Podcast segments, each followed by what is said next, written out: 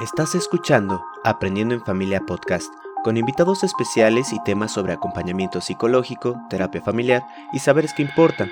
Si te gusta nuestro contenido, ayúdanos compartiendo. Y si quieres escuchar sobre algún tema en particular, escríbenos a nuestra fanpage de Facebook en Familia Aprendiendo.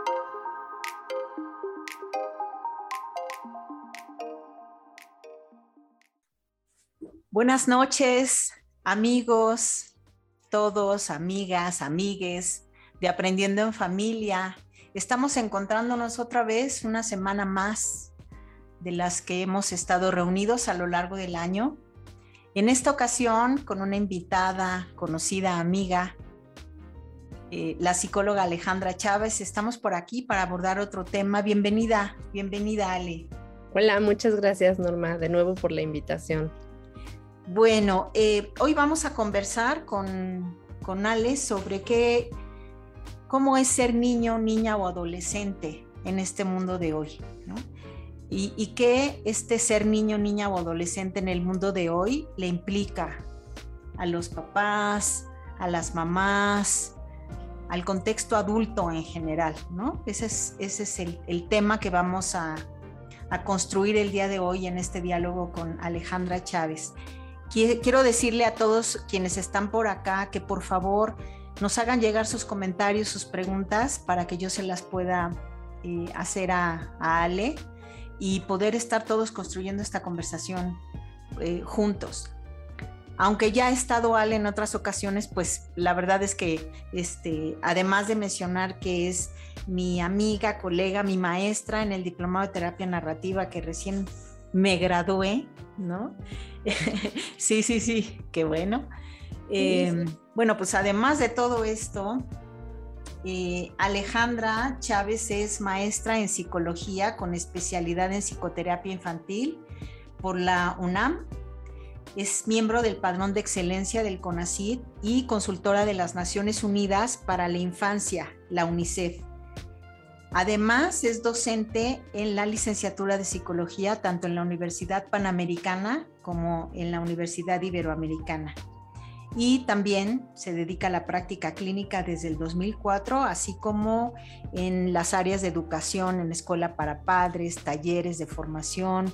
Tiene una especialidad también en este tema de la sexualidad infantil. Entonces traemos una gran, gran eh, compañía para conversar sobre este mundo de los niños, niñas y las adolescentes.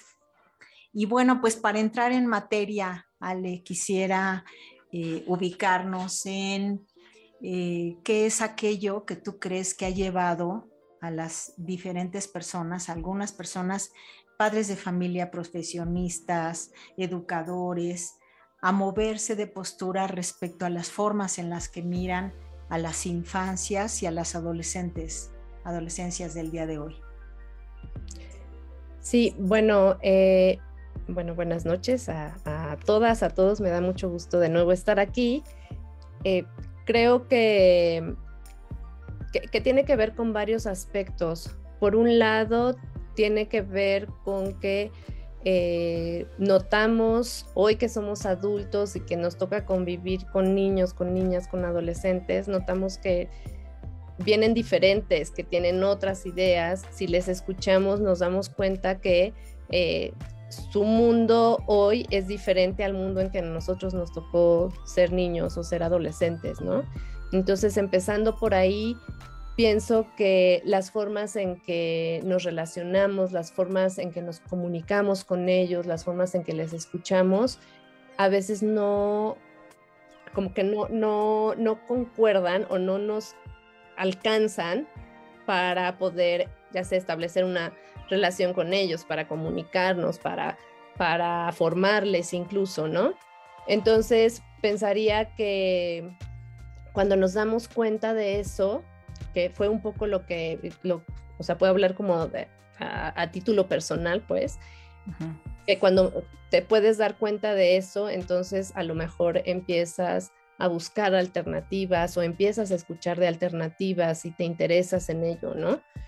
Creo también que eh, hay una parte importante que es la empatía, pero esa empatía surge mucho del contacto con nuestras propias experiencias infantiles y de adolescentes.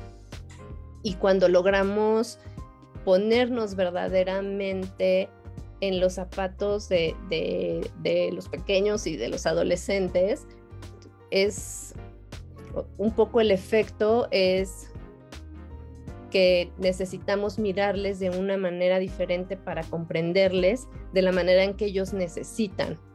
Y eso implica para nosotros también un cambio de chip, un cambio de, de paradigma, ¿no? Creo también aunado a esto que pues hoy eh, en términos de, conocimiento, de producción de conocimiento, de estudios, de evidencias, pues también hoy sabemos mucho más acerca del mundo de los niños, acerca del mundo de los adolescentes.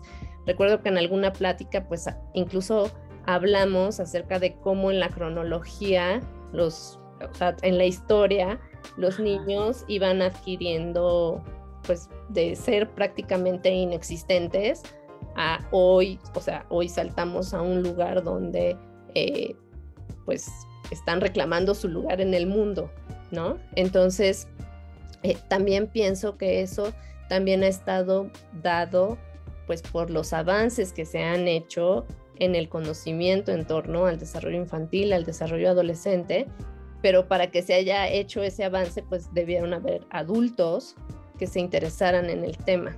¿no? Y entonces ahí se, exacto, y entonces pues ahí se une la parte de la empatía, la parte de las experiencias propias como niño, como adolescente y a lo mejor también ahora como padre, como madre, ¿no? Entonces es, fíjate cómo si estoy entendiendo bien estos movimientos de mirada tienen que ver con el equipaje propio de algunos adultos que sumando dentro de ese equipaje todas estas experiencias previas eh, infantiles en la relación con sus propios padres y luego en, su, en sus experiencias de haber sido hijos y luego probablemente en sus experiencias de convertirse en, en cuidadores, ¿no? Como que en la maleta va esto de que, ¿qué estoy entendiendo por cuidar? Y te escuchaban, ¿no? ellos están reclamando su lugar y nosotros, nosotros qué estamos haciendo frente a ese reclamo, ¿no? Sí. Un poco, sí, creo que, bueno, las posturas son muy diversas. Eh, las posturas son muy diversas. Pienso que, eh, que poder escuchar lo que hoy niños y adolescentes reclaman al mundo adulto requiere de una autocrítica, requiere de una introspección y requiere de escuchar, para empezar, de escucharles desde una manera diferente. Pero mientras, mientras no hay esa autocrítica o esa crítica, incluso como en general, a la forma en que hemos mirado, a, los patrones que están establecidos en relación a cómo entender, cómo tratar a niños y adolescentes, pues, eh, mientras no hay esa crítica, la escucha no puede ser diferente. ¿No? Entonces, en ese sentido, creo que, pues nos toca un poco como, como ser autocríticos, como reflexionar desde otro, desde otro lado, eh, cuestionarnos un poco lo que estamos haciendo, las prácticas que estamos llevando a cabo en relación con, pues, con esta población. Implica también eh, actualizarse, conocer lo que hoy hay acerca del mundo de los niños y de los adolescentes, ¿no? Y es acercarse a eso. Entonces, fíjate, ¿no? Este reclamo, cuánto progreso nos puede traer a los adultos, ¿no? Y ha traído. Yo desde que te conocí, en, siendo tu, tu, alumna y después en estas conversaciones acá en Aprendiendo en Familia, eh, pues me di cuenta de que estás enamorada de esta población, ¿no? Cuando Alejandra Chávez habla de niños, niñas y adolescentes, pues ahí hay una historia tuya que se va contando con das estas clases. Y yo quisiera saber un poquito más de eso, o sea, ¿qué es eso que te ha llevado a estar tan enamorada, tan activista? Porque no solamente activa, sino activista en términos de lo que es el buen trato a la infancia, a las infancias, a las adolescencias, la apertura, todo lo que acabas de decir que implica moverse, poner a los niños al centro y ubicar a los adultos verdaderamente cuidando lo que estos niños potencialmente, niños, niñas o adolescentes pueden llegar a ser, ¿no? Claro. Pues bueno, creo que eh, yo puedo pensar en mi infancia y es como una mezcla de colores y de sabores, ¿no? Sí pienso, sí me vivo como una niña muy feliz, pero atravesando por momentos muy dolorosos. Y pues esos momentos dolorosos al final tienen, acaban volviéndose parte de ti, de tu historia. Pero es muy curioso porque incluso desde que yo era niña, como que disfrutaba mucho de organizar a otros niños, de hacer cursos de verano para otros niños, ¿no? O sea, nunca me he salido del campo de, de, los niños y creo que tiene que ver con, con el disfrute que hallé ahí y que después ya como, pues ya como persona adulta, podía seguir contactando. E, eso es algo que me pasa con, con los niños y con los adolescentes. Siento mucho disfrute de estar con, con ellos, ¿no? Eh, me siento muy relajada, eh, me gusta su forma de, de ver el mundo, me parece que tienen una mirada muy simple y muy bonita de acercarse a las cosas, de entender las diferencias. y, y bueno, conforme yo me voy formando también, pues tengo experiencias importantes. Cuando me formo como maestra en psicología, me toca hacer toda la parte práctica dentro de la, en ese momento se llamaba albergue temporal de la Procuraduría, donde llegaban pues niños y niñas en situaciones de violencia sumamente fuertes, ¿no? Y entonces, o sea, ahí, que en, pues en el trato cotidiano, en observar los efectos de la violencia en estos chiquitos, que pues además de que me generaban emocionalmente pues tristeza, angustia, impotencia, pues decía, o sea, ¿y, quién está aquí para, o sea, quiénes estamos aquí para, para, hacer algo, para atravesar en esto? Y entonces, bueno, realmente nunca me he separado como del ámbito infantil. Después también cuando entro a la Ibero a dar clases en prácticas, pues las prácticas siempre han sido en estas sedes de, donde hay niños, niños y adolescentes en situaciones muy vulnerables, ¿no? Y pues eso a mí me lleva a hacerme cuestionamientos sobre la forma en que nos estamos relacionando en el mundo me hace hacerme cuestionamientos también sobre la forma en que estamos tratando a los pues a esta población, ¿no? A eso se le suma también que empiezo a, bueno, ya por ahí del 2004, pues que empiezo ya la consulta privada. También he visto la evolución que ha tenido los motivos de consulta. Eh, se han hecho cada vez más complejos, se han hecho cada vez, a mí a veces me parecen cada vez más alarmantes, ¿no? Y bueno, llega el momento hace cuatro años en que me convierto en madre de, mi parecito, ¿no? De mis mellizos. Y entonces también viene toda una revolución alrededor de todas estas experiencias, desde yo niña hasta yo formada como terapeuta infantil, eh, como profesionista y ahora como madre, eh, en dónde estoy colocando o qué está pasando con, con estos niños, ¿no?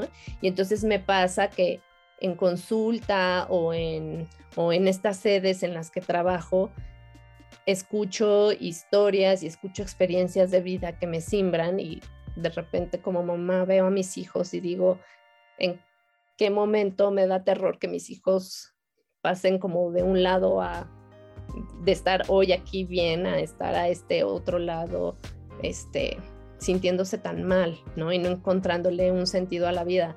Entonces creo que, ha sido como todo un proceso que me ha llevado justo como entre el disfrute, entre el conocimiento, entre las experiencias, entre la angustia, ¿no? Me ha llevado a, formarme y a ser la persona que hoy soy, la profesionista que hoy soy, con un, con un eh, objetivo muy claro que es trabajar en pro de la infancia y de la adolescencia. ¿no? Hoy más que nunca creo que estoy muy convencida de, del lugar en el que estoy parada. Este trabajo eh, en pro de la, eh, en la infancia y la adolescencia, eh, aprovechando ahorita que estamos aquí, que hay padres de familia, madres de familia que te están escuchando, colegas que nos están escuchando, ¿no? ¿Qué es eso? ¿O qué son aquellas cosas que, que pueden potenciar o que pueden ayudar a que, a que nos movamos de lugar en nuestras miradas sobre esta población y cuáles son aquellas que nos obstaculizan, ¿no? Sí, porque en esto que tú dices, yo estoy muy puesta ahí y quiero hacer llegar este mensaje, bueno, de acuerdo a esta experiencia tuya y a esta postura, ¿qué, ¿qué es lo que está en un lado y qué es lo que está en el otro lado? Híjole, pues pensaría que es un poco lo que hablábamos hace rato. ¿Qué facilita? Facilita verdaderamente voltear a ver a los niños y a los adolescentes. Facilita verdaderamente escucharles, validarles, facilita el poder eh, en las cosas más sutiles y que son como tan cotidianas y que a veces pasamos tan de largo, eh, poder hacer una pausa para voltear a ver a nuestro hijo, a nuestra hija, sea la edad que tenga, pues, ¿no? Y, y preguntarnos qué efecto está teniendo en ese momento todo eso que está sucediendo, qué efecto podría estar teniendo en él o qué efecto podría estar teniendo en ella, ¿no? Y también creo que, que justo el efecto de mirarles, de, de tratar de comprender qué es lo que le sucede, es lo que te impulsa a moverte un poco del lugar, ¿no? Sé que suena un poco subjetivo, sé que suena como un poco abstracto. Eh, no, no es tan fácil, no es tan fácil hacerlo. Pienso que ahí las experiencias personales y profesionales de cada uno son los que pueden servir un poco como pivote para movernos hacia un lado o, hacia el otro, ¿no? Eh, ¿Y, ¿Y qué lo obstaculiza? Yo sí creo que lo obstaculiza todavía esta serie de discursos que justifican eh, ciertas prácticas de crianza y de relación hacia ellos, ¿no? Sí siento que también obstaculiza el hecho de que no nos hagamos cargo de nuestras propias historias como niños o como adolescentes y que eh, no las trabajemos, ¿no? hablo necesariamente de una terapia, pero eh, es muy común escuchar luego en terapia cuando logras hacer, cuando los papás logran hacer el clic con su propia infancia, con su propia adolescencia, cómo no la pasaron tan bien a veces, ¿no? Y entonces, por eso digo, es, es como un proceso de personal un poco subjetivo, porque en la medida en que tú haces clic con esas experiencias, te es más fácil empatizar entonces con el niño que tienes enfrente. Claro, yo escuchaba en alguna ocasión una conferencia de Boris Cyrulnik que hablaba a propósito de la empatía, mm. Y decía, em, muchas personas piensan que la empatía es ponerte en los zapatos del otro. Dice, pero yo creo que la empatía es bastante más que eso. Dice, es capaz de poner, es, es cuando la persona que está escuchando y que está mirando al otro es capaz de ponerse a sí mismo a un lado para poner al centro de su atención a la otra persona.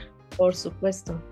Y es totalmente cierto. O sea, yo ponerme a un lado implica que en ese momento no importa, digamos, lo que está importando es el efecto que está teniendo, como decías, en lo sutil de la vida cotidiana, esto que está sucediendo. Claro.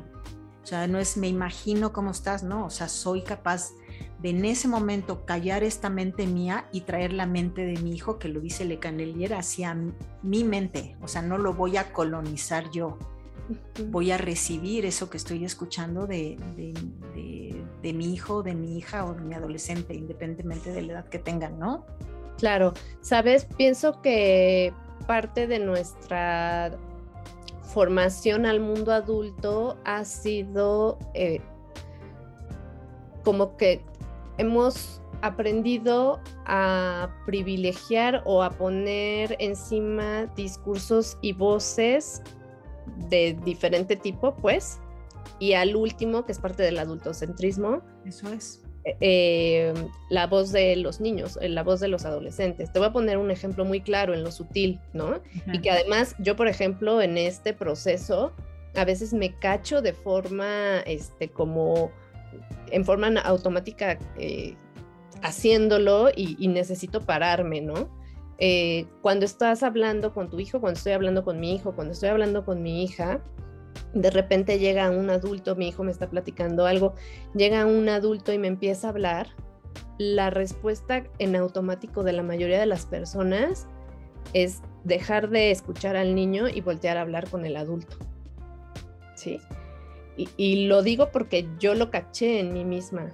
Y entonces ahora es el clic de decirle al adulto, e, espérame tantito, mi hijo me está diciendo algo. Estoy platicando con mi hijo. Porque si fuera de un adulto a otro adulto, probablemente sí lo haríamos. Probablemente sí, y de hecho lo hacemos. Permítame tantito, por favor, nada más acabo aquí, ¿no? La mayoría de la gente lo hace. Entonces, eh, ese es el tipo como de sutilezas que, que están en la vida cotidiana, pero que vienen de una cultura cargada de adultocentrismo.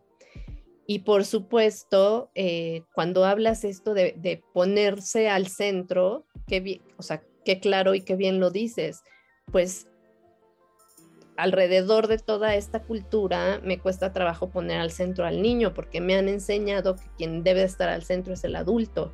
Claro, porque si no, entonces pierdo autoridad o pierdo reconocimiento, ¿no? Exactamente, que es mucho de la, de la crítica que hoy se le hace, por ejemplo, a la crianza respetuosa, como hay este, este mito alrededor de la crianza respetuosa que uno le permite a los niños hacer lo que ellos quieran, ¿no? O que no hay una autoridad frente a los hijos. Bueno, la autoridad es diferente. Es otra cosa. Se refiere a otra cosa. O sea, autoridad viene de ayudar a crecer, no de someter. Exactamente. Oye, y también ahorita que este, me acordaba, ¿no? De un, jefe que tuve que aprecié, muy, aprecié y aprecio muchísimo, que ya falleció, él decía, la autoridad no te la da el cargo, ni la edad cronológica, y el cargo pensando en la familia, ¿no? De que yo soy el papá y soy la mamá. La autoridad te la otorga el otro, o sea, no es algo que tú detentes por quien eres, sino la autoridad te la otorga, en este caso tu hijo o tu hija, en razón de la confianza en lo que tú dices, en lo que haces, en tu congruencia. O sea, yo te sigo porque realmente eres un modelo, o sea, porque realmente te reconozco como alguien confiable, predecible, bien tratante, en donde yo me estoy sintiendo seguro, o sea, es otra cosa la autoridad, ¿no? Qué fuerte, porque no es que estés perdiendo autoridad, es que estás perdiendo la relación con tu hijo o con tu hija.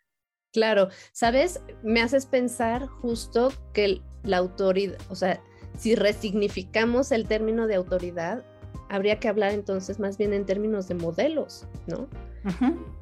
Vuélvete ese modelo que tu hijo eh, quiere seguir y eso hará de forma más fácil la crianza, la crianza con ellos.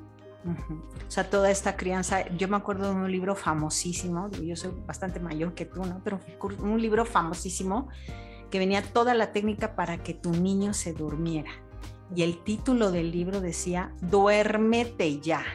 Es el título del libro. Y otro que era de la misma serie que decía Porque lo mando yo. Emblemáticos de lo que estamos hablando. Claro, pero sabes, Norma, yo he visto que estos discursos incluso se repiten no solamente entre los padres, sino también entre los profesionistas. Eh, hay esta sensación de que los niños deben obedecer ciegamente al papá, a la mamá, a los abuelos, a los maestros, a los instructores, solo por el hecho de, ser adultos. Híjole, qué en riesgo los ponemos, ¿eh? Por supuesto, porque entonces también luego decimos, es que no se defiende, es que no dice lo que le gusta. Bueno, pues es que si los hemos acostumbrado a obedecer, lo que esperaríamos es justo lo que estamos viendo, ¿no?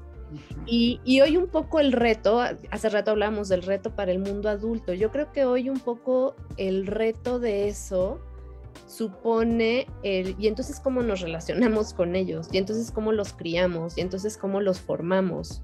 O sea, si ya no le puedo, es, es muy curioso porque cuando hablas de modos alternativos, piensan como, a ver, o sea, me estás diciendo que no le puedo gritar, que no le puedo pegar, que no lo puedo aislar, que no lo puedo ignorar. Entonces, no lo puedo amenazar, que no, lo, puedo, manipular.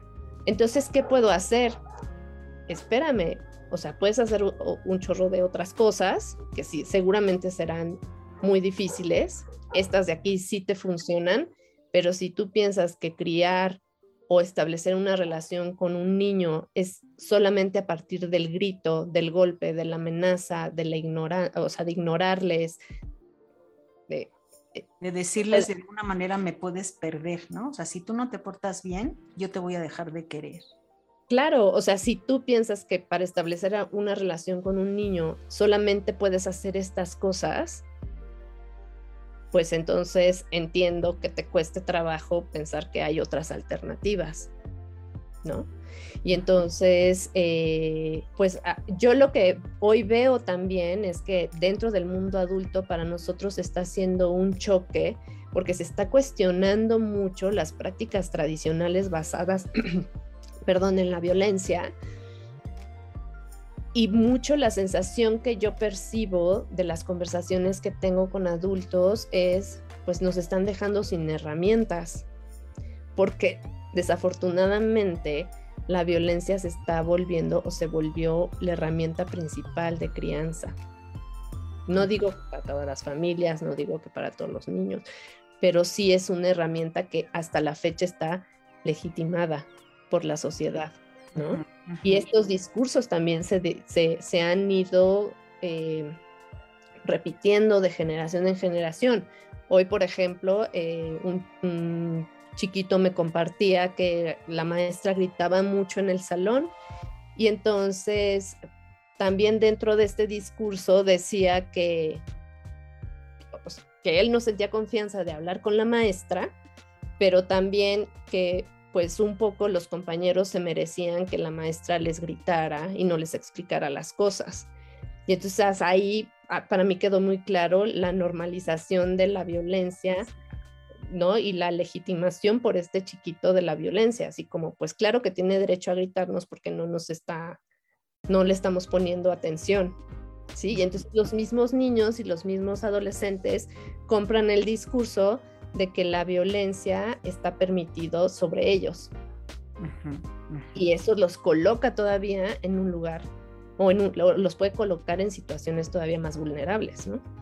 Totalmente, o sea, creo que y entonces esa sería la deuda, es decir, estamos en deuda con los niños, las niñas y los adolescentes por no protegerlos o por ponerlos en una situación cada vez más vulnerable a partir de estas miradas tradicionales de la crianza adultocentrista. Sí, yo, yo pienso que estamos en deuda porque no les no estamos sabiendo construirles un mundo y construirles experiencias basadas en sus necesidades afectivas de desarrollo emocionales, psicológicas, etcétera, ¿no? O sea, pienso que desde ahí pensaría un poco que estamos en deuda con ellos en el sentido de em, tendríamos, si hablamos en términos futuros, es que yo considero que hay que ofrecerles algo diferente de lo que hemos venido construyendo como humanidad. O sea, no puede ser que el futuro que hoy les ofrecemos a los niños sea peor a lo que hoy estamos viviendo como, como humanidad, ¿no? Entonces, eh, desde ahí creo que, que asumimos, pues no sé si una deuda o tenemos ahí un reto o tenemos ahí algo que necesitamos hacer pues sí, de, una manera diferente, ¿no? Yo, yo lo pondría así y pienso también en ese sentido que el problema de estar en deuda es que no estoy muy segura que muchos de nosotros o que mucha gente tenga con qué saldar esa deuda porque lo que hemos recibido pues viene desde una, transmisión intergeneracional, ¿no? Exactamente, ¿no? Pero bueno, tampoco es que sea tan desesperanzador. A mí sí me da, a mí me dio mucha esperanza eh, eh, contactar con la crianza respetuosa, con la crianza positiva, con todo lo que hoy sabemos en relación con el desarrollo infantil, con, en relación con el desarrollo adolescente, ¿no? Me parece que mucha de mi esperanza está puesta en eso y está puesta también en mirar que yo miro que cada vez hay más adultos comprometidos en hacerlo diferente también. Claro que sí, ¿no? Y además también lo que decías hace rato, ¿no? De la disfrutabilidad en tu trabajo con los niños. verdaderamente los niños eh, y los adolescentes, ¿no? Cuando tú realmente los escuchas, te puedes quedar literalmente impresionado de sus visiones del mundo y de cuánto aportan, ¿no? Y que eh, a todos nos ocupa y nos inquieta la normalización de la violencia. Entonces creo que hay eh, bastantes razones muy de fondo para que cada vez más adultos decidamos ceder, ceder ese espacio y colocar a los niños al centro sin sentir que eso nos coloca a nosotros en vulnerabilidad. Por Porque no hacerlo los coloca a ellos en una vulnerabilidad que no queremos. A mí me ha pasado, ahorita te escuchaba en consulta que les digo a las niñas, esto es agresión, esto que me estás contando se llama agresión, ¿no? O cómo le llamarías, no, no, no, no, es, no lo ven, ¿no? Les saca un semáforo y dicen, no, pero pues solamente me gritó, pero pues siempre así se habla, ¿no? Un poco como gritos, es esta cosa de, de ese velo, ¿no? Esa, como esa venda que tenemos en los ojos en general, ¿no? Eh, incluso adultos que tenemos normalizada la violencia y que no entendemos lo que es agresión o lo que sí es agresión hacia nosotros mismos incluso. Entonces creo que esto puede beneficiar este, a todos, ¿no? Ah, pensando en los adultos eh, que han tomado esta postura diferente, por ejemplo, como tú, otras personas que conocían el diplomado, yo misma creo con el trabajo que hago con las familias y los niños. Eh, ¿Qué es aquello eh, que supuso que, o que tuvimos que pasar, ¿no? Este, en tu experiencia personal, profesional? Porque es un gran viaje ese de, de moverte de postura. Da miedo, ¿eh? en mi caso me dio un poco como de temor y, este, no sabía bien qué territorio se estaba eh, pisando. No sé, ¿cómo, ¿por dónde anda esto, Ale? Pues em, coincido contigo en que el proceso eh, no es un proceso mágico, hermoso, ¿no? Tendemos a, también de repente por ahí idealizar la infancia como la etapa más feliz, pero también es una de las etapas más duras en, la vida de las personas, ¿no? y, y bueno, por supuesto que da miedo atravesar ahí porque pues a, todos los adultos hay algo que siempre nos toca con nuestra infancia o con nuestra adolescencia. Pero, pues bueno, un poco haciendo referencia a lo que hablaba hace rato, cuando logras captarlo, cuando logras trabajarlo, cuando te das cuenta que...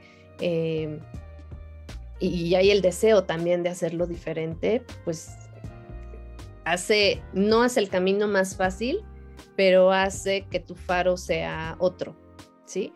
Te voy a poner un ejemplo.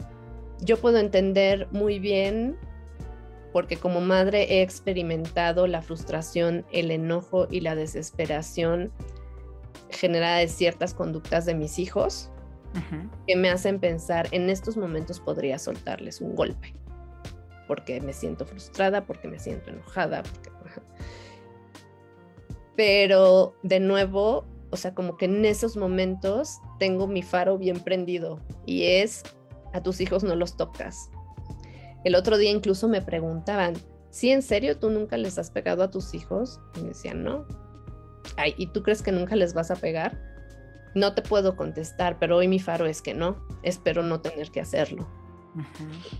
Entonces, eh, pues e, es un poco eso, pues, o sea, el, contactar con la infancia, el contactar con la adolescencia, remueve experiencias propias y te digo, el camino no es fácil, pero también te lo digo aquí abiertamente, así con esa honestidad, me siento muy orgullosa de decir que no les he puesto un dedo encima a mis hijos. Es algo que me genera orgullo. Por ahí escuchaba, ¿no? No es un político que decía y decía, en eso sí tiene razón. Dice, el primero que suelta un golpe es el primero que se le acaban las ideas, ¿no? Por supuesto.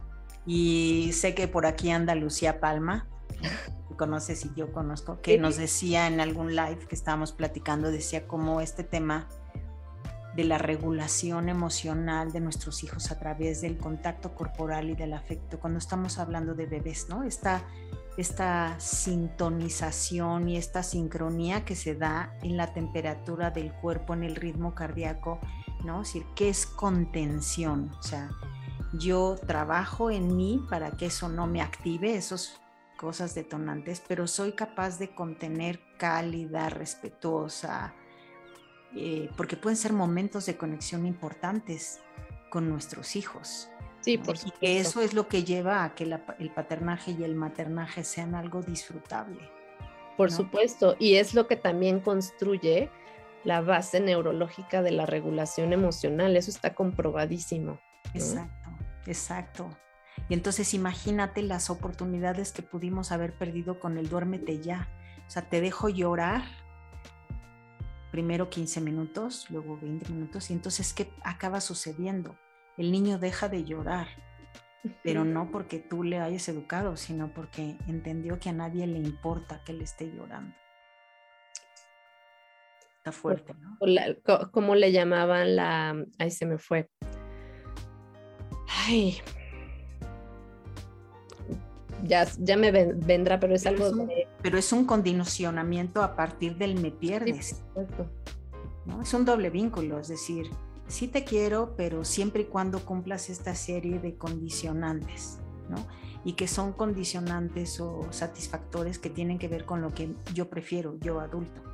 ¿no? Pero que hay con lo que tú prefieres, decías hace rato, todo ese mundo interior, toda esa visión que ellos tienen del mundo, de cómo me relaciona con el mundo, quién soy yo en el mundo. Yo tengo que ser, por ejemplo, estos mensajes a las niñas de calladita te ves más bonita. Y entonces cuando estás en una situación de violencia, entre que, entre que la violencia está normalizada y calladita te ves más bonita, pues puede explicarnos muchas cosas del contexto actual, ¿no? Sí, por supuesto, totalmente.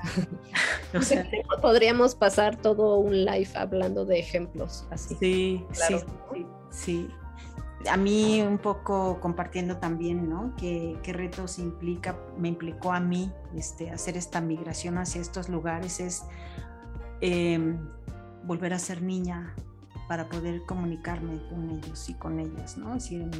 Dejarme sorprender, ¿Con qué tendrá que ver que esto que está diciendo? ¿no? O interesarme en su conversación, que pudiera parecer a los ojos de los adultos una conversación sin sentido, pero que realmente tiene un sentido y un propósito, ¿no? O sea, cómo cachar al hilo estas ideas, estas imágenes, ¿no? Cuando los niños les dices, si tuvieras una varita mágica en tus manos en este momento y les das un lápiz, lo que sea, ¿qué cambiarías? o qué, tendría que estar sucediendo porque estuvieras más contento. Y es impresionante lo que contestan, con una claridad, con una sencillez, pero al mismo tiempo con mucha profundidad. ¿No? Ese es, híjole. Oye, este, pues decías hace rato que estamos inmersos todavía en un contexto muy tradicional, ¿no? De estas crianzas en donde eh, parece que los adultos nos supone una pérdida entrar a estas a estas miradas, ¿no? Y que es como un tomo, como de repente sentir que vas un poco contracorriente, planteando que, que es realmente cuidar o no, ¿no? Este, ¿Qué efectos para los niños que ya están, para los niños que ya están en este escenario con estas nuevas miradas, qué efectos tiene en ellos estas nuevas posturas pero dentro, dentro de este contexto que todavía es tradicional en sus formas de estar, en sus formas de relacionarse con los niños. ¿Qué dirán? Hasta mis papás están locos o voy a esta terapeuta y me está hablando de qué, o sea, ¿qué pasa ahí? Me encanta la pregunta, pero me gusta mucho pensar en la respuesta porque hace rato hablaba de lo que me daba esperanza en el mundo adulto, que había muchos adultos migrando de postura, ¿no? pero yo creo que hoy algo que me encanta es poder, o sea, que los niños y los adolescentes hoy también reconocen y muchos em, exigen su lugar, ¿sí? Es una generación, le llaman la generación de cristal. ¿Tú crees? Los de cristal somos otros, ¿no? No, no sé. A nosotros nos llaman la generación de concreto porque nada nos rompe, por supuesto. A mí me encanta la generación de cristal porque el cristal te permite ver, es traslúcido, el cristal se rompe y a partir de que se rompe puedes liberarte, puedes hacer otras cosas, ¿no? Y mm. entonces la generación de cristal se ha atrevido a alzar la voz ante aquellas formas de relacionarse, ante aquellas prácticas que no les gustan y que además no tendrían que gustarles. ¿Por qué tendría que gustarme que un maestro en la escuela me grite y me humille y me hable mal? Tendría que gustarme tendría que acostumbrarme a eso, ¿sabes? O sea, si nosotros como adultos, entre adultos, también nos cuestionamos eso, ¿por qué voy a permitir que el vecino, que el compañero de trabajo venga y me grite y me hable de una manera? Bueno, ¿qué nos hace suponer que un niño o un adolescente tiene que estar bien con eso? Porque es buena educación. Exactamente. Entonces, a mí me encanta que, porque lo veo cada vez más y además, pues los niños tienen eh, esa, pues no sé, e, e, e, esa forma de decir las cosas como tan simples, tan, eh, o sea, tan claras y además como tan llenos de ellos. Maravillosos. Sí, así de, oye, o sea, me he topado en consulta con, con niños que dicen, esto que hace mi papá es maltrato, así, ¿no? Es maltrato.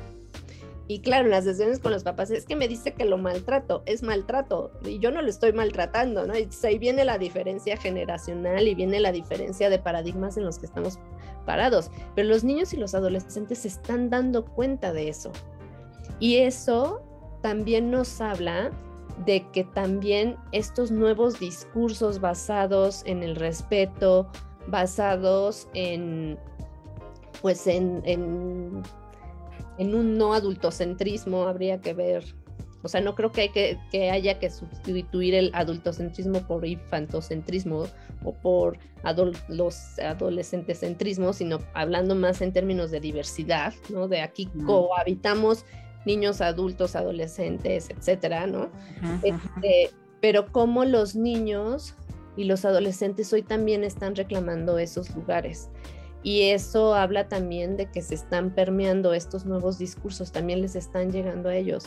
Y a mí me parece que está bien que, que el lugar que han de ocupar niños y adolescentes hay adultos que a lo mejor nos preocupamos por ayudarles a tener ese lugar, pero hay niños y adolescentes que se están apropiando de ello y eso es lo que queremos.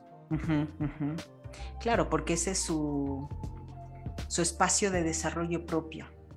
Sí. Creo que cuando los adultos, porque no solamente es que los adultos estamos al centro y que decidimos su futuro y qué hacer y cómo hacer y el tienes que y el dedito acusador, ya sabes, sino que también esta suerte del individualismo, ¿no? Y entonces el que ellos vengan a apropiarse también nos habla de que estamos dejando espacio para que ellos mismos, por sus propios medios y dadas sus capacidades, tengan esas, esos espacios de, de su propio descubrimiento y de su desarrollo. Y no quiere decir de ninguna manera que, que se nos acabó la creatividad a los papás en términos de decirles lo que tienen que hacer yo creo que estamos aprendiendo sobre la libertad, ¿no? Nosotros como papás, entonces estamos hablando de aprender sobre el respeto, también dejarnos aprender por nuestros hijos, ¿no? Por los niños en general, por los niños en general. Claro. ¿Cuántas veces no decimos, Ale, cuando vemos una película infantil, que eso es una película para adultos? Ajá.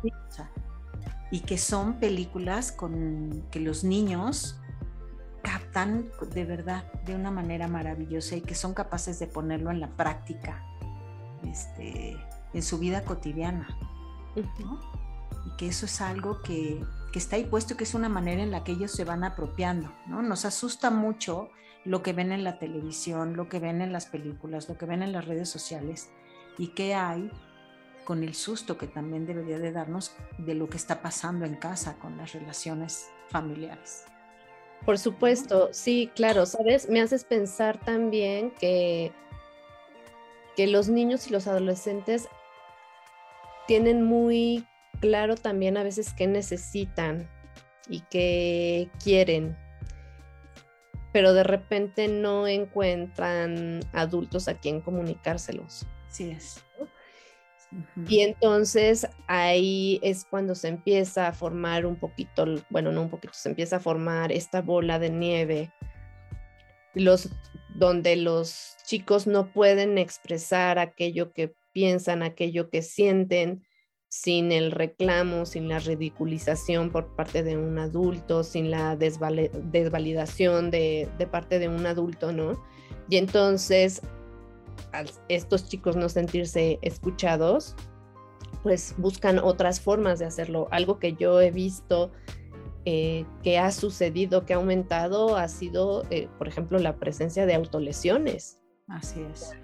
En consulta yo he recibido pues mucho relacionado con el tema de autolesiones, con el tema de suicidio, con el tema de trastornos de alimentación, ¿no? Y hay todo un ambiente alrededor que cuando destapas la caja de Pandora de las autolesiones, de las ideas suicidas, hay esta sensación de soledad de los niños y de los adolescentes, pero que además inició desde hace mucho tiempo, ¿no? Y entonces no encuentran oídos a sus peticiones.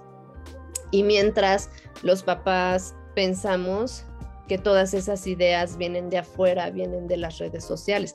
Lo que pasa es que las redes sociales lo ponen de manifiesto, ¿no? Sí entiendo que hoy chicos, los chicos tienen mayor acceso a todo este tipo de información, pero en un hogar donde no se está permitido hablar y sentir, pues se abre la puerta a que estos discursos que tenemos en la cultura o que tenemos en redes sociales, permiten que esos discursos entren en la vida de los niños y de los adolescentes y les afecten, ¿no? Entonces, no, el problema no es que los chicos estén conectados en redes sociales, el problema es que la forma de comunicarse en casa a veces no alcanza para las emociones tan intensas que tienen, porque además están en una edad donde las emociones son intensas. Y nosotros estamos acostumbrados a que la intensidad de las emociones está mal y que se tiene que controlar. Bueno, sí, es un proceso, eso es lo ideal. Pero bueno, ¿cuántos adultos no vemos descontrolados en el tráfico? Se bajan, se golpean, ¿no? O sea, perdóname, ser adulto no es garantía de que tengas una autorregulación emocional. La autorregulación emocional se va a dar a los niños, ¿no? Y entonces a los niños no se les permite expresar su angustia, su miedo, sus preocupaciones, porque no son importantes. Y entonces se vuelve esta bola de nieve que se conecta con estas ideas que ahora circulan a través de redes sociales y que son tan inmediatas, que ofrecen a veces incluso eh, alivios o sedaciones inmediatas, ¿no? Las drogas y todo esto. Y claro, como adulto es más fácil achacarlo a lo que los chicos ven, a que en mi casa no se construyó esa, o sea, no se le dio espacio a la expresión de estas emociones. E, ese es un choque, eso es muy, muy, a mí, a mí me parece como muy duro, pues, ¿no? Sí, es como las, las emociones conectan. Las emociones son simplemente información, no son buenas ni malas, informan de lo que le está pasando a la persona. Eh, y, hay que cacharlas, digamos, no es que se tenga que, es que ahí hay opciones para conectarse, opciones de acercamiento, no de rompimiento. El no mirar esas emociones y no recibirlas, digamos, en el tejido afectivo de la familia, pues es perder una oportunidad de oro para tener una base de apego seguro dentro de la familia. Tuvimos a mm, Gabriela Mejido en un live hace algunas semanas y nos decía que hace algunos años el rango de edad en donde estaban más presentes los suicidios era en la edad adulta, ¿no? En la tercera edad incluso, pero actualmente se ha incrementado de 5 a 7 veces más en el rango de edad de los adolescentes. Y dijo el dato duro y ahí está. Bueno, pues creo que aquí estamos viendo cuáles son estas eh, posibles razones por las cuales está esta sensación de soledad. Hay adolescentes que a mí me dicen, les pregunto, ¿tú estás enojado? No, con mis papás no me puedo enojar porque está mal. Claro. Eso me hace una mala persona, ¿no? Y entonces estamos en una suerte no solamente de que nos vengan a poner una etiqueta patológica de fuera, sino que nos la ponemos nosotros mismos. Yo me recordaba ahorita, hay un libro muy bueno, está a lo mejor por aquí alguien que nos esté escuchando, lo leí ese tiempo, que justamente se llama La Buena Educación. Híjole, está durísimo, porque está es la historia de una familia este, en donde, bueno, la buena educación, este, el hacer el bien perfecto y demás, tenía, tuvo costos muy altos en la vida de la familia. Por ahí a lo mejor alguien me recuerda el, el dato, pero bueno, pues ahí está, ahí está. y, hoy lo vemos en el mundo adulto también, Norma. O sea, ¿cuántas personas no vivimos con ansiedad, con depresión? No podemos tener eh, relaciones interpersonales constructivas nos relacionamos de, forma poco sana, ¿no? Entonces, eso también, o sea, no, no es algo derivado que surge de un momento a otro, ¿no? O sea, sí influyen muchísimos factores, pues, pero si no volteamos a ver a la infancia, si no volteamos a ver a la niñez, si no volteamos a ver a la adolescencia, esto solo va a ir en aumento. Pero garantizado, pero garantizado. Em, oye, y con todo esto, ¿qué podemos hacer, no? Digamos, los eh, profesionales, los colegas, los padres, las madres, ¿qué, qué alternativas de formación habría, no? Sobre todo para este, eh, no sé, por ahí leía en un texto de, de la psicología positiva que hablaba, y también lo escuché en varias ocasiones en el diplomado en terapia narrativa, de las deudas que existen desde la psicología para el abordaje terapéutico de este tipo de temas, en particular con los niños, niñas y adolescentes, ¿no? Todas estas prácticas también muy estructurales y muy del deber ser, ¿no? Que también existen en el ámbito de la, de la psicoterapia. ¿Qué hay para nosotros como alternativa, Ale? Que pudiera ser una buena noticia para todo esto. sí, por favor. Bueno, sabes, yo, yo también creo que hay los psicólogos, ya hablo del campo de la psicología y de la salud mental en general, tenemos la tarea de ponernos a, em, a cuestionar discursos y a mirar discursos que perpetúen las miradas adultocentristas, que perpetúen las miradas patologizantes, eh, porque las hay muchísimas, ¿no? Eh, yo creo que esa es una de las cosas que me dio la narrativa también, que, me hizo enamorarme también de la narrativa, pues el, el entender que, em, pues que también dentro de la salud mental necesitamos movernos de ciertos paradigmas, ¿no? Eh, y, y, pues bueno, también pienso que hoy ya hay una serie de alternativas a esto, o sea, tú conoces bien, pues está el diplomado de terapia narrativa en el que tú te formaste, en el que yo también me formé, ¿no? Hace ya, pues creo que hace como 12 años, ¿no? Y que hoy además tengo el gusto de, de impartir ahí el módulo de trabajo con niños y con adolescentes. Y pues bueno, también un poco de la necesidad de poder... Eh, extender y, dar promoción a estas ideas que ofrece la narrativa de los que nos hemos enamorado de la narrativa también, pues hoy, por ejemplo, estamos trabajando ya para lanzar eh, dentro de la misma área de conversaciones constructivas de Miriam Zavala, pues estamos trabajando para lanzar, en enero se lanza el diplomado de terapia narrativa para el trabajo con niños y adolescentes. Entonces es un proyecto muy bonito, es un proyecto que a mí me emociona muchísimo porque pienso que eh, ha permitido o nos está permitiendo, además de juntar experiencias de terapeutas a quienes yo admiro y eh, de quienes les aprendo, tú incluida, ¿no? Que estás ahí en el módulo de, bueno, en la clase de adopción, ¿no? Este, pues me, genera también como mucha esperanza porque el diplomado fue pensado justo para abordar temáticas que en nuestra experiencia clínica tienen una relevancia actual para la población infantil y para la población adolescente, ¿no? Y además eh, se le suma esta mirada que hoy comparto con pues los colegas, las colegas con las que estamos participando dentro del diplomado, ¿no? Eh, y, que se centra mucho en lo que hemos estado conversando hoy, en, lo que hemos estado conversando también en nosotros, eh, en nuestras otras reuniones, ¿no? Entonces, eh, ah, sé que hay muchas propuestas, yo misma, pues que hoy la pandemia también nos ha acercado mucho a, a poder actualizarnos desde casa, ¿no?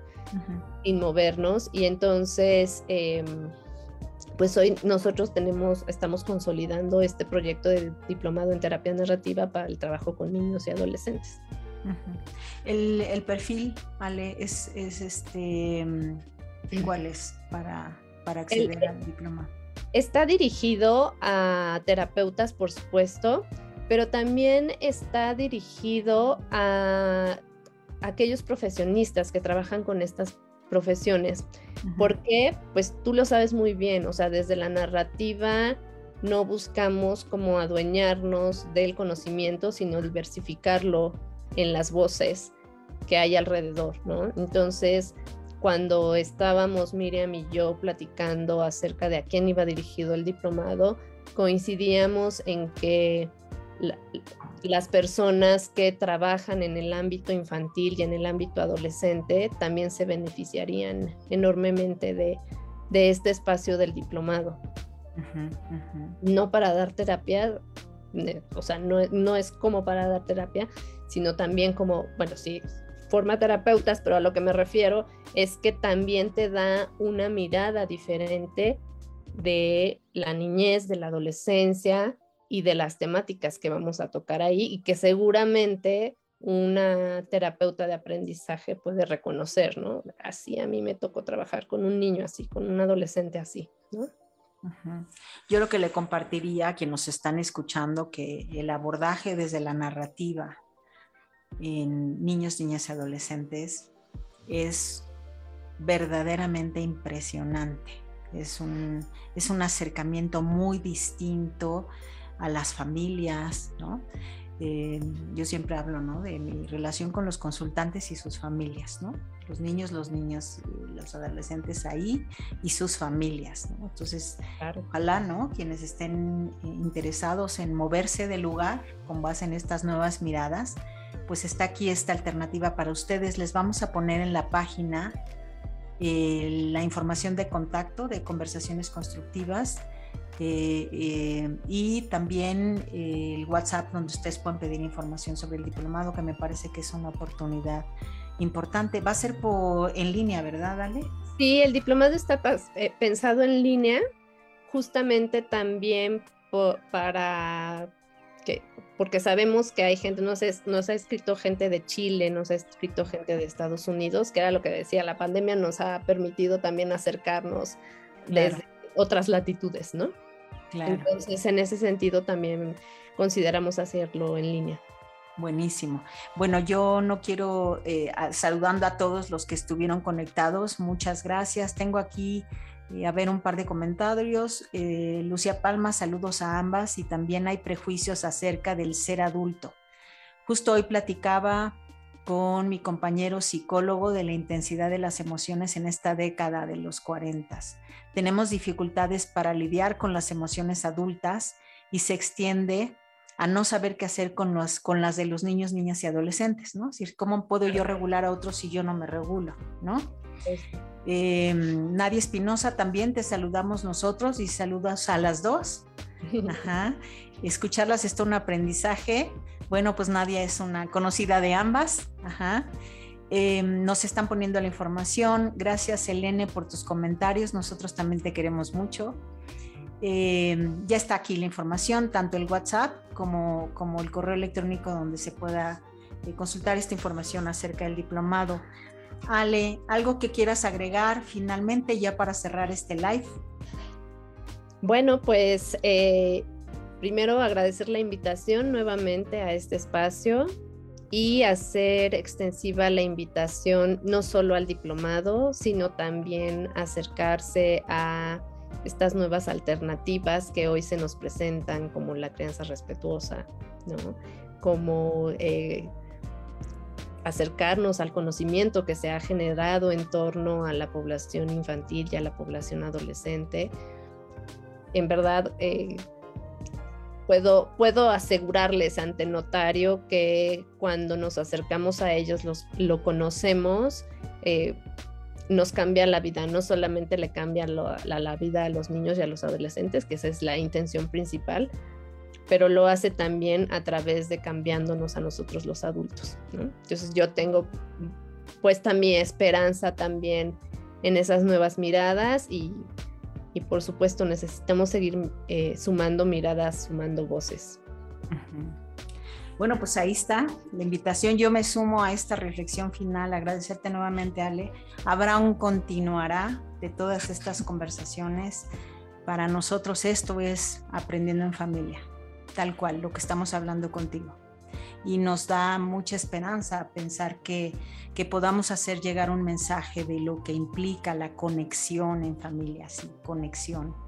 Y que todo lo que invirtamos a lo largo de la vida en el establecimiento de esas redes de afecto, de aceptación, de protección, hará un cambio importante en, en, nuestra familia, pero también en la sociedad en su conjunto y que vayamos todos juntos a ubicar a los niños en ese lugar que, les corresponde, que merecen y que a todos conviene, ¿no? Supuesto. Entonces, pues muchas gracias a todos que estuvieron por acá acompañándonos en Aprendiendo en Familia.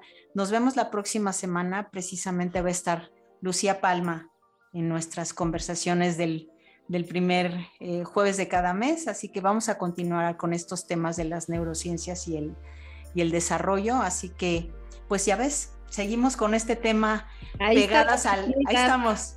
Ahí está la oportunidad para entrarle, pues. Exactamente.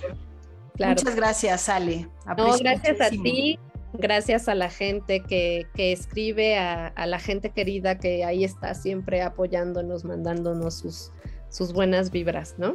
Exactamente. a todas y a todos. Gracias. Buenas noches a todos. Descansen.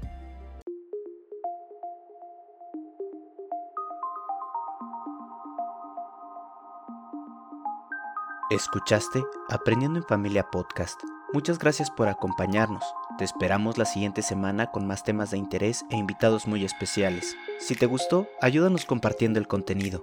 Te esperamos.